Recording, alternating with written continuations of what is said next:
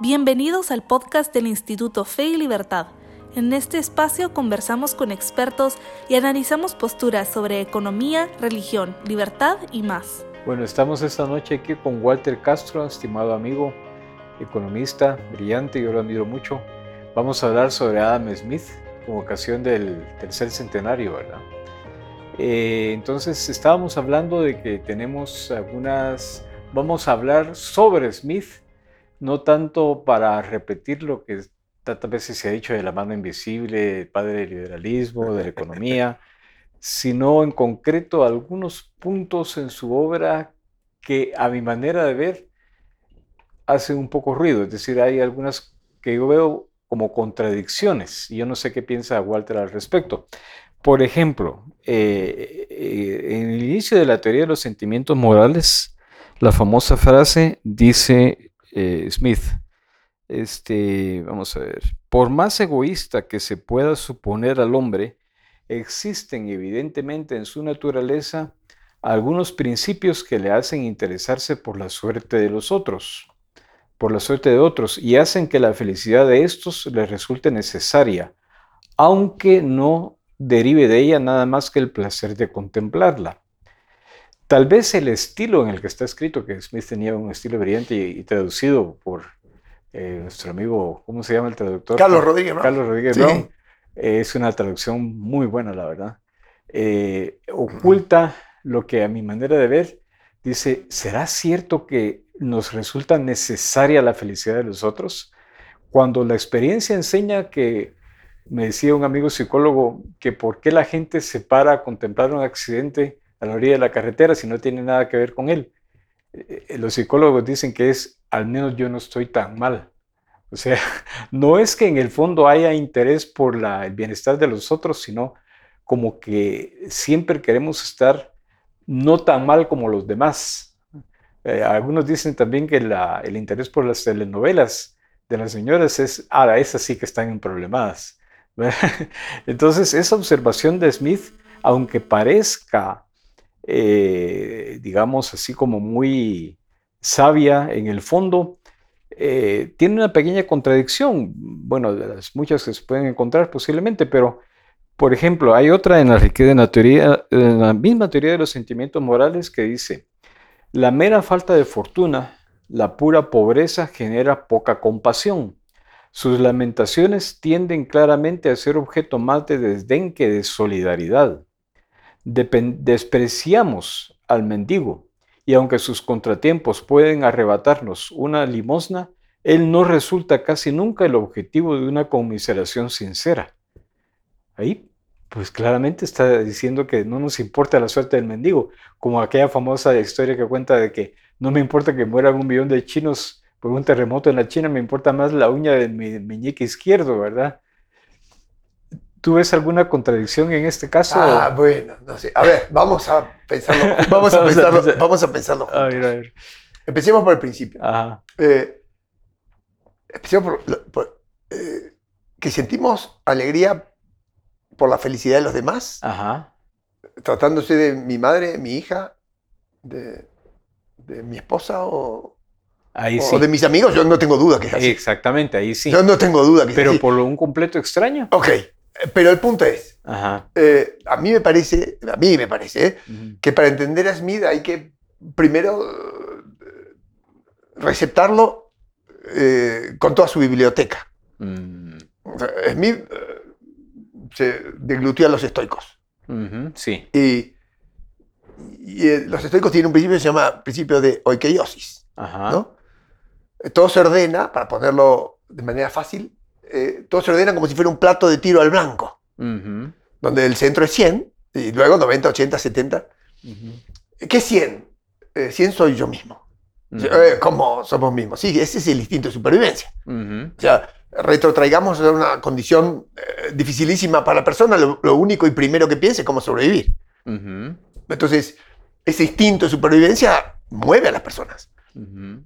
Por supuesto que el instinto no nos mueve enteramente, sino que eh, cuando entramos en, relación con nuestro entorno, nuestro contexto, con lo que está ahí afuera, eh, nosotros somos sujetos de pasiones.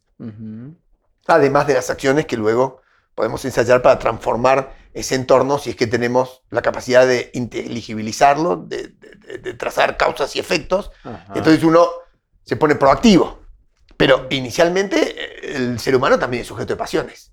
Como decía Hume. Sí, definitivamente es la misma escuela. Eh, entonces, eh, a uno sí le provoca alegría la alegría de los otros cuanto más cerca están. Cuanto más afines con uno. Cuando más afines, ajá. Pero si es lejano, no. Menos, menos, menos, menos. Y, yo te respondería menos, menos, menos, menos, menos, menos, menos. Por eso es muy difícil ponerse en los zapatos del otro y empatizar con el sentimiento del otro si el otro te queda lejos. Así es. Entonces yo creo que hay un principio que definitivamente es así. Necesitamos de los demás y, nos alegramos de la felicidad de nuestro hijo que se recibe solamente por estar a la par de él. ¿No? Entonces, ¿y si eso en vez de pasarle a tu hijo le pasara a un compañero de trabajo? No, y uno dice, este tipo de verdad me alegro por él, se lo merece, es tan buena persona. Y aquel que está, pues, la verdad que me alegra también, porque le metió tanta garra y tanto mérito. Y entonces hay que ese principio de simpatía se va agotando con la distancia. Sí, Así es como yo lo veo. Existe el principio, pero efectivamente tiene un declive. Sí. Ahora, la segunda cuestión es decir, bueno, ¿y, por qué existe esa suerte de, desprecio, de, desdén, de invisibilización? No sé si la palabra está bien, pero es como que a algunas personas las hacemos invisibles. Así es. O sea, ¿A qué personas hacemos invisibles? A ellas con las que no podemos entablar ni la más mínima simpatía. O sea, por las que sentimos apatía. O sea, no mueven ningún sentimiento. Ni siquiera el de conmiseración mínimo, ¿no? Eh, ¿Y eso por qué será? Bueno, será porque hay otros dos principios de la naturaleza humana que Smith menciona también. Y dice, eh, preferimos siempre simpatizar con el cumpleaños de alguien que con la desgracia de alguien. el ser humano tiene una propensión, por supuesto, tiene menos costo, eh, que te inviten a un cumpleaños a simpatizar con el buen rato de ese, eh, y tiene más costo que te inviten a un velorio. Eh, entonces, el ser humano está preparado, a ver, yo lo pondría de esta manera, que es un poco caprichosa. el ser humano tiene orientación noreste. Noreste. Sí, para arriba y para adelante. Ni para atrás ni para abajo. Ah, porque la vida es así. De donde vas, para adelante y para arriba. Nunca nadie mira para ver cómo se... A ver, tiene que ser un virtuoso. Quien mira para atrás y para abajo. Ajá, eso. Eh, eh, el tipo normal, la persona normal, mira para adelante y para arriba. si no tiene expectativa, no tiene esperanza, no tiene para qué, no tiene... Entonces, es razonable que sea más fácil simpatizar con la alegría. Pero pero, pero, eh, Smith eh, menciona una especie de reparo a este principio. Dice, simpatizamos muy fácilmente con la alegría de los demás, salvo que su felicidad nos quede muy, muy, muy lejos. Entonces ahí como diciendo, mira, tu cumpleaños sí, si te ganaste la lotería, no sé. Me quedo un poco lejos. Si tenés una felicidad tan, tan, tan desbordante, tan, tan, tan plena, tan, tan... No sé si voy a poder simpatizar. Y por eso nace la envidia. Pero al revés, dice, de ninguna manera simpatizamos con las pequeñas desgracias de los otros. Alguien que se cae en la calle nos da, nos da, nos da risa. Es una pequeña desgracia. Sí. Solo nos llamamos la atención ante algo que lo derribe brutalmente. Una tragedia. Sí. Y, vos te das cuenta, cuando visibilizás por televisión alguna tragedia, no sé, un tsunami, un terremoto, ah, se te estruja el corazón. Eh, o, lo que ha estado ocurriendo en la frontera entre eh, en Gaza. Y esas imágenes se te estruja el corazón. Y no los conoces. Pero digo, es tan dramática la tragedia que, que te conmueve. Porque las imágenes, el audiovisual, no había eso en época de Smith, hace imposible pasar por alto el terremoto de la China. Porque lo que está pasando lo ves en, tu, televisor sentado en, un sofá cómodo. o en el teléfono, en YouTube. Sí, te estruja. ¿No? ya no te quedó lejos, el, teléfono te lo puso cerca. Y entonces, no sé si son contradicciones, eh, pero sí son apreciaciones que se hacen sobre la propia naturaleza humana, que es paradojal. y, varia, y cambiante. Y a mí me parece que estos principios se verifican bastante. Por eso es que se puede construir un orden de armonía o de, poner en concordia los sentimientos que tenemos en alrededor de lo que consideramos apropiado o justo. Se puede hacer eso, se puede aspirar a eso, simplemente por el ejercicio de la moderación, por, por, la puesta en práctica de ese principio de simpatía. ¿Qué es lo que queremos nosotros? Que nos aprueben. Eh, y entonces, al fin de cuentas, ¿eso dónde lo ves? ¿En TikTok o en, Instagram? O, o sea, la gente que quiere que la viralicen, ¿qué es lo que no quiere? Que la cancelen. Sí. Y eso es Adam Smith. Sí. Y entonces eh, la gente va buscando acomodarse o moldearse o está dispuesta a moderarse eh, para poder hacer sintonía con la aprobación del otro. Y ese ejercicio de socialización permite que vayamos acercando nuestras maneras de sentir, que son distantes porque yo soy 100 para mí en mi centro del trío blanco y vos sos 100 para vos. Entonces, de golpe, si cada uno viviera metido en sus pasiones, entre las que está, por supuesto, el amor propio, y no pudiera bajar de ellas, no pudiera reducir el color, y las pasiones fueran, a ver, o, un morado muy intenso, o un violeta, o un rojo muy fuerte, eh, y no pudiéramos bajar al valle de los colores pasteles, nunca podríamos poner nuestros sentimientos en concordia. Entonces, el self-command es la moderación de la persona para poder ser aprobado por su espectador. Y ahí socializamos. Casi que en ese sentimiento de aprobación basa Smith eh, la cohesión social, creo. Sí, sí. Ahora dice de aprobación, de aprobación y, de desaprobación. ¿eh? De desaprobación. Sí, pues, son, dos juicios. Ahora Smith dice algo también muy interesante eh, sobre ese tema de el, interés que tenemos por la opinión de los demás. Sí. Y eso me recuerda, primero, así como hay, un, hay una observación muy aguda que dice, no te preocupes por lo que los demás piensan de ti están demasiado ocupados pensando en lo que tú piensas de ellos.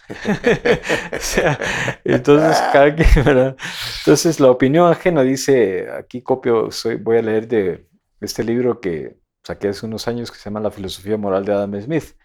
Dice, Smith no pone el mismo énfasis que Rousseau en el hecho de que estamos constantemente forzados a jugar, a jugar un papel en lugar de ser verdaderamente nosotros mismos pero sí reconoce que el deseo de ser estimados por los demás algunas veces puede adoptar formas degradantes. En lo que están enteramente de acuerdo los autores es en sostener que el peor defecto de la preocupación por la opinión ajena es que lleva a la gente a estar buscando continuamente más riqueza y bienes materiales. Especialmente perjudicial es la preocupación por lograr la estima de los ricos, pues esta preocupación puede corromper nuestros sentimientos morales, dice Rasmussen eh, interpretando. Sí, sí, y de hecho lo dice concretamente, sí. ¿Verdad? Sí, como, como factor de la corrupción del sentimiento moral. Así es, exactamente. Algo importante a este respecto es que a diferencia de Rousseau, Smith no atribuye este problema de la preocupación por la opinión de los demás a la sociedad comercial, sino a una característica propia de la naturaleza humana que la riqueza y la grandeza suelen ser contempladas con el respeto y la admiración que solo se deben a la sabiduría y, a la virtud, y que el menosprecio que con propiedad debe dirigirse al vicio y a la estupidez es a menudo muy injustamente vertido sobre la pobreza. Y la flaqueza ha sido la queja de moralistas de todos los tiempos, dice la teoría de los sentimientos morales. A pesar de que Smith reconoce los efectos negativos de la excesiva preocupación por la opinión ajena, hay que señalar que esa misma preocupación, ese mismo interés, es el que da origen a los sentimientos morales. Solo si se explica el famoso párrafo con el que comienza la teoría de los sentimientos morales, por más egoísta que pueda suponerse tal. Entonces, eh, esa, me pregunto en términos evolutivos, ese interés por la opinión que los demás tengan de nosotros, ¿qué papel juega en la teoría de los sentimientos morales y en la cohesión social? Ah. Eh, para mí mucho, muchísimo. Pero Smith eh, dice que por supuesto deseamos ser aprobados y merecer serlo. Exactamente, ese eh, es el punto, que no es lo mismo no. ser digno de aprobación, ¿verdad? Que ser, que ser admirado, que ser digno de admiración. Y en el fondo lo que uno quiere es merecer esa aprobación. Ajá. Ahora, a ver si lo puedo poner en los términos que a mí me gusta. Smith construye dos pirámides en su obra. Una es la del mérito y la virtud, eh, y la otra es la de la cuna y la fortuna. Son dos pirámides.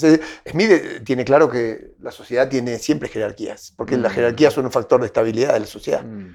Claro, lo que pasa es que las jerarquías eh, existen desde el fútbol. Bueno, será Messi y después será Mbappé y después qué sé yo. Digo, por, por poner... Eh, una nota graciosa.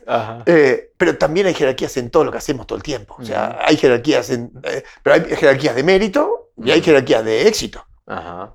Y son dos pirámides distintas. Ahora, lo que mueve la economía es la exitocracia, no la meritocracia. Mm, y entonces, eh, que efectivamente por un engaño de la naturaleza, dice Smith, las personas quieren parecerse a los ricos y poderosos es, porque disfrutan en su imaginación de lo que se supone le darán esos bienes. Para tristemente darse cuenta al final de la vida, en una situación difícil, que todo eso que hicieron para bregar todos esos bienes no lo salvaron de de la borrasca de la enfermedad o de... Ajá, entonces su dinero fue a parar a los médicos. Eh, claro, exacto. Entonces eh, eh, el, pobre se afana todo el tiempo en tratar de estar mejor y al fin del día deja de hacer cosas que le vendrían mejor para ser mejor. Eso. Y eso es lo que Adam Smith está diciendo. Así es. Ahora, en la pirámide del mérito nos podemos adentrar en grupos más pequeños.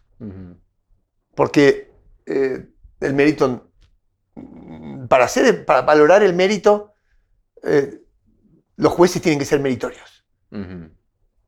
O sea... ¿Quién me va a juzgar? ¿Quién, valora el mérito? ¿Quién valora el mérito? tiene que ser alguien meritorio. Si alguien no sabe de, qué cuesta hacer eso, no sabe eh, de por qué tiene mérito el que tuvo mérito. ¿No? Entonces, eh, y, eso se va sofisticando. O sea, por ejemplo, ¿qué éxito, qué, qué éxito tiene un bombero. Bueno, tiene un éxito extraordinario al sacar a una persona viva de un incendio y al haber arriesgado su vida. Y esa acción es súper erogatoria. Él juega su pellejo por alguien que no conoce. Eh, eh, ese no es el individuo promedio. Por supuesto que hay héroes anónimos en todos lados. Y eso no quita que podamos tener un día nosotros una actitud heroica. Pero en general no es el comportamiento habitual de la gente en la sociedad. O sea, la sociedad eh, que piensa Smith está pensada para gente mediocre, para gente de a pie, para tipos imperfectos como nosotros. Es decir, ¿cómo nos arreglamos para convivir bajando el conflicto y generando más recursos y más bienes que nos permitan subir la calidad de vida sin trabajar tan duro? Bueno, e-, eso es la riqueza de las naciones. Eh, pero el mérito es otra cosa. El mérito es otra cosa. Y, y en el fondo lo que termina ocurriendo es que esas cuestiones, que son súper meritorias, eh, no, no, no se pagan más que con un agradecimiento. Y el agradecimiento suele ser muy magro. Ah, muy bien. Sí, ¿quién lo salvó? Un bombero. Ah, ¿y quién le debe la persona a quien le salvaron la vida a ese bombero? Nada. Por eso, cuando los bomberos vuelven al cuartel, cada otro bombero que sabe lo que el más valiente hizo y lo que se jugó, eh, le pone una medalla. Y eso queda entre cinco, que son los jueces vos sí que vale más que nosotros, porque hoy hiciste algo que nosotros no sabemos si hubiéramos hecho. Y así en todos los planos de la vida. Y se va progresando. Y, cuanto más meritorios son tus jueces, más exigentes son. Eh, ahora, cuando uno va transitando por esa pirámide de la, virtud y del mérito, que por supuesto solo, solo se reconoce habiendo sido alpinista de esa pirámide, o sea, solo habiendo esforzado para tratar de ser mejor, sí. Eh, uno advierte eso solo si logra ir para arriba y mirar para atrás. Eh, y entonces ahí uno más arriba se queda sin jueces y se queda solo con su conciencia. Y entonces ahí cuando uno sabe que hubiera recibido la aprobación de jueces muy exigentes y muy meritorios, se deshace de la aprobación, la, aprobación social de gente que no entiende de méritos y que solo entiende de éxitos. Entonces son tribunales distintos. Eh, la sociedad funciona exitocráticamente. Igual que el derecho funciona eh, sancionando el daño. El derecho no sanciona la intención. Porque si estuviéramos condenando la intención seríamos todos paranoicos, no podríamos vivir. Y Smith como que preveía ese cambio de la meritocracia a la exitocracia, ¿verdad? Porque se lamentaba de que las virtudes heroicas, las virtudes marciales en la sociedad comercial iban a decaer. O sea, Exacto. Pero decía él como que esto es lo que viene y hay que ver que pues, eh, lograr el menor daño posible. Esa es la impresión que me quedó. Lo que viene, viene. El orden es ah. abierto y ciego. y, mejor vivirlo con responsabilidad individual en libertad. ¿Por qué? Porque nadie tiene ni el conocimiento, ni la sabiduría, ni, ni las facultades para para dar una receta de cómo debe vivirse la vida. Entonces, eh, Smith está en contra de lo que él llama el hombre del sistema, que sería un planificador central en una sociedad totalmente colectivizada, con un etos único y alguien dando mandamientos todo el tiempo. Él está entrando a la modernidad, él aspira a una sociedad de contratos, no una sociedad de mandatos. sabe cómo funciona, porque él lo que quiere es un orden extenso. Eh, comercialmente extenso se ve bien claro. Cuanto más extenso el orden, más división del trabajo, más especialización, más productividad, más riqueza. Pero también en términos morales, quiere un orden bien extenso. Y para que sea bien extenso, tiene que tener reglas universales de justicia, reglas morales universales, que son pocas, no matar, no robar, no estafar, son mínimos comunes denominadores mm. que, permiten que personas invisibles se visibilicen. O sea, eh, quieras o no, los derechos humanos son eso, es un orden extendido. Ese se terminó la esclavitud, por lo menos en Occidente, se, terminó la lucha religiosa. Bueno, hay excepciones y, muy lamentables, por cierto, pero eh, el mundo no está en una continua guerra religiosa. Eh, eh, las mujeres ocupan el, mismo lugar que los varones, eso no era así antes. Sí. Entonces, gente con distintas maneras de vivir la vida, más exigente. También, la gente que está en el borde entra a la sociedad y se visibiliza del mismo modo que en el mercado, eh, el jugador marginal puede comprar los teléfonos celulares porque son cada día más baratos. Entonces, eh, toda su pretensión para la sociedad libre es una sociedad extensa. Y abierta, pero eso no es mérito. ¿eh? ¿Y no crees que esa forma distinta de ver la, el éxito en la vida eh, nos marca una diferencia entre una sociedad como la hispana, digamos, con el Quijote, que es un representante de virtudes marciales y heroicas, que no se adapta a la modernidad y muere por tratar de conservar sus ideales, y que esa actitud llega hasta, por decir así, la famosa frase de Unamuno, que inventen ellos, nosotros somos eh, nobles, no nos rebajamos a las bagatelas de la modernidad, ¿No ves una contradicción entre estas dos formas de cultura, la cultura latina y la cultura anglosajona? qué buena pregunta. No sé si tengo respuesta. Eh, claro, eh, entendiendo que la cultura anglosajona acaso sea la, cuna del utilitarismo. Así es, es así como eh, Sin embargo, no era utilitarista, por lo menos se preserva. ¿En qué sentido? En que, en que la vida es más bella cuando es benevolente.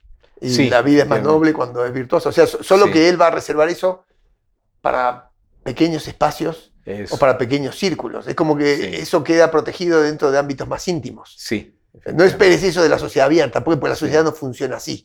En eso es descriptivo, pero cuando él se profesa normativo, yo creo que todo el tiempo está bregando por, por más virtud para ser feliz. Sí, sí. Entonces, ¿la felicidad dónde se busca? En círculos chicos. Sí. Ah, ¿Y cómo? Y bueno, alumbrando con luz baja y, cómo se navega en aguas abiertas. Y se navega eh, intercambiando respetos, intercambiando favores, intercambiando bienes, en una sociedad interpersonal, interdependiente, más anónima. Sí, más anónima, pero más eficiente. Así es. Y para ahí va.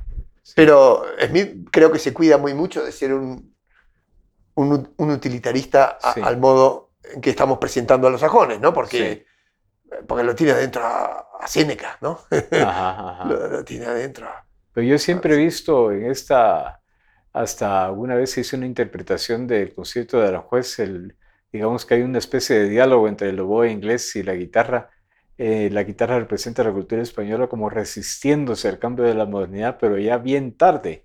Y el oboe pues diciéndole, eh, mira, tienes que adaptarte a los cambios, a la nueva realidad, porque esto eh, ya nos hace uniformes. Es como platicamos hace un momento, con Mariana precisamente de que nosotros nacimos, no nacimos como democracias, nacimos como reinos. Por supuesto. Y entonces eh, la democracia es una forma de vida que implica eso, es una forma de vida, no es solamente votar.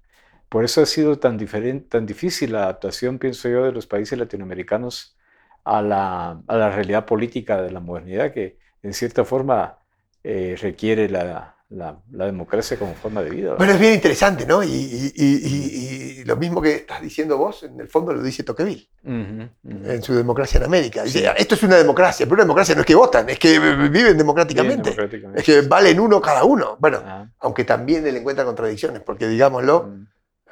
la cuestión de la esclavitud estuvo soterrada Así es. por muchos años después del primer acuerdo de independencia, hasta que finalmente eclosionó. Y muchos años más hasta que efectivamente, efectivamente eh, se fuesen visibilizando eh, las, los derechos de la minoría.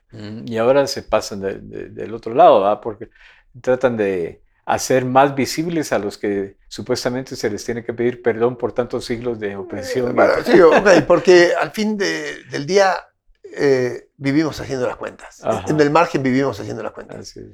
Y para sacar ventajas, a veces la victimización es un recurso. Que no es noble. que no es noble. Porque, eh, ¿qué es victimizarse? Es empoderar al otro, para echarle la culpa. Sí, sí, sí. Eh, no es noble, porque vos dejas de vivir tu vida y renunciás a vivir tu vida para sentirte una víctima. Eso no me parece que conduzca a la felicidad. Pero sí es cierto que en el atajo, en el corto plazo, puede repagar. y, vivimos en, en, un mundo que está asediado por la corrupción de los sentimientos morales. y, y es razonable que así sea, porque también digo que la virtud se cultiva en la adversidad. Ajá. Y el mundo es mucho más fácil hoy. Sí, sí. Smith lo dice clarísimo. Dice, ¿quiénes son los mejores maestros? La guerra, la enfermedad. Sí. Los que te exigen templar para adentro eh, y fortalecer el espíritu. El refrán latino de amor fati, ama tu destino, ¿verdad? Porque de modo lo que te ha tocado vivir, ahí es donde... ¿Pero qué dice él después? Claro, nadie quiere estudiar con esos maestros. Sí. Eh, nadie quiere estudiar con esos maestros. Eh, pero al fin del día, eh, el, pensamiento es cómo uno, cómo uno pretende ser feliz. Sí. Y yo no voy a dar clase en esto, porque habrá millones de maneras de intentar ser feliz, pero a mí se me antoja que Smith quería ser feliz muriéndose tranquilo consigo mismo. Eso iba, a eso iba a referirme, porque hay una cita concretamente, a ver si la encuentro, donde Smith equipara la felicidad con la tranquilidad. Sí, yo creo eso. ¿Verdad? Entonces, eso es uno de los pocos lugares en donde se puede decir, ah, ahora sí dijo lo que pensaba. Sí. ¿Verdad? Entonces, hasta cierto punto, cuando uno ha pasado por vicisitudes en la vida, dice, efectivamente, la tranquilidad es un requisito para la felicidad. Pero por otra parte está el hecho de afrontar situaciones difíciles que no tienen nada de tranquilas, porque si, no hay, si hay demasiada tranquilidad, uno quiere salir a buscar. No hay progreso, claro, claro, no hay progreso, no hay, tensión, no hay progreso, no hay tensión. Sí, pero también dice, ah. eh, cuando habla de la muerte, dice eh, algo así como la muerte un veneno, al, fin del cuento, al fin del cuento, esa muerte es lo que permite que la sociedad progrese, porque cuando tenés un dictador, lo único que te salva es la muerte del dictador. O sea, la muerte purga, la muerte renueva. O sea, te tocó tu tiempo, ¿no? Vivirlo de la mejor manera que puedas y podés virtuosamente.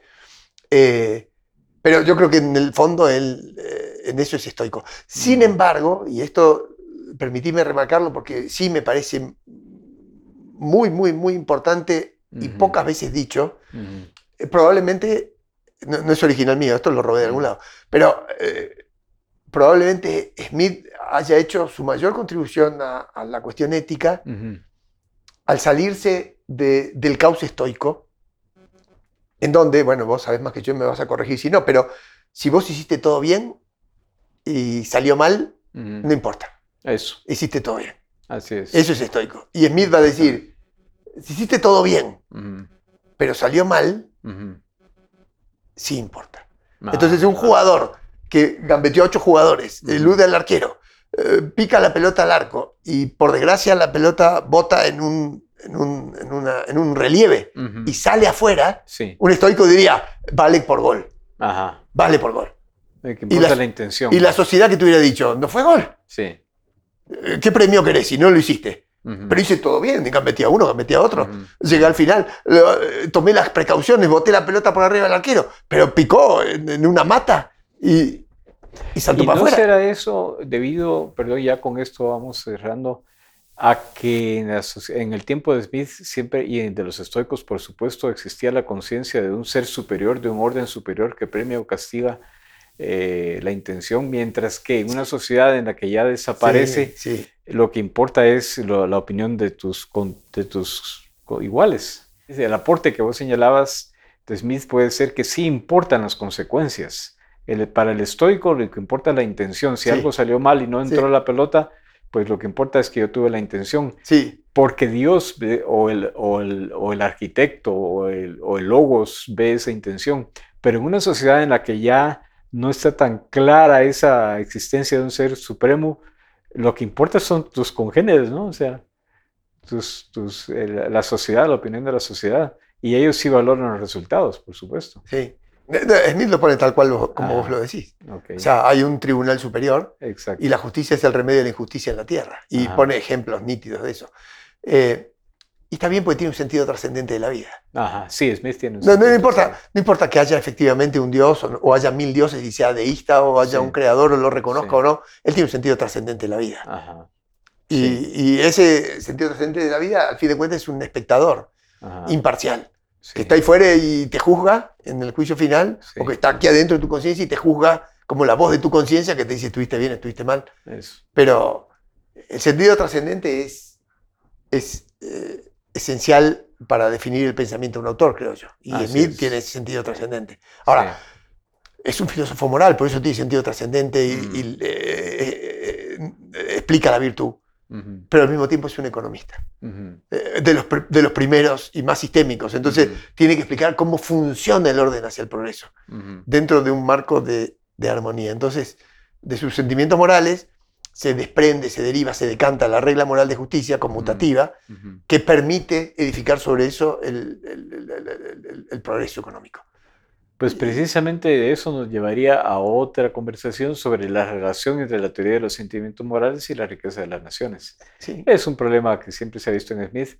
Yo, en el fondo, eh, tras haber estudiado a Smith, eh, di dos semestres consecutivos la clase de ética basándome en la teoría de los sentimientos morales la conclusión que saqué es que es muy evasivo, pero eso lo hace súper interesante porque siempre se puede interpretar algo diferente en Smith y me es simpático, la verdad, me es simpático, eh, pero sí lo considero pues eh, un personaje que hay que tomar más en cuenta, sobre todo en su parte de la teoría de los sentimientos morales. Sí, es muy la más conocida es la riqueza de las naciones. Es muy desafiante, así que la próxima vez que, que vengo a Guatemala Seguiremos. Conversamos de eso. Bueno, Walter, muchas gracias. Gracias por la invitación. Siempre un gusto verte. Igualmente.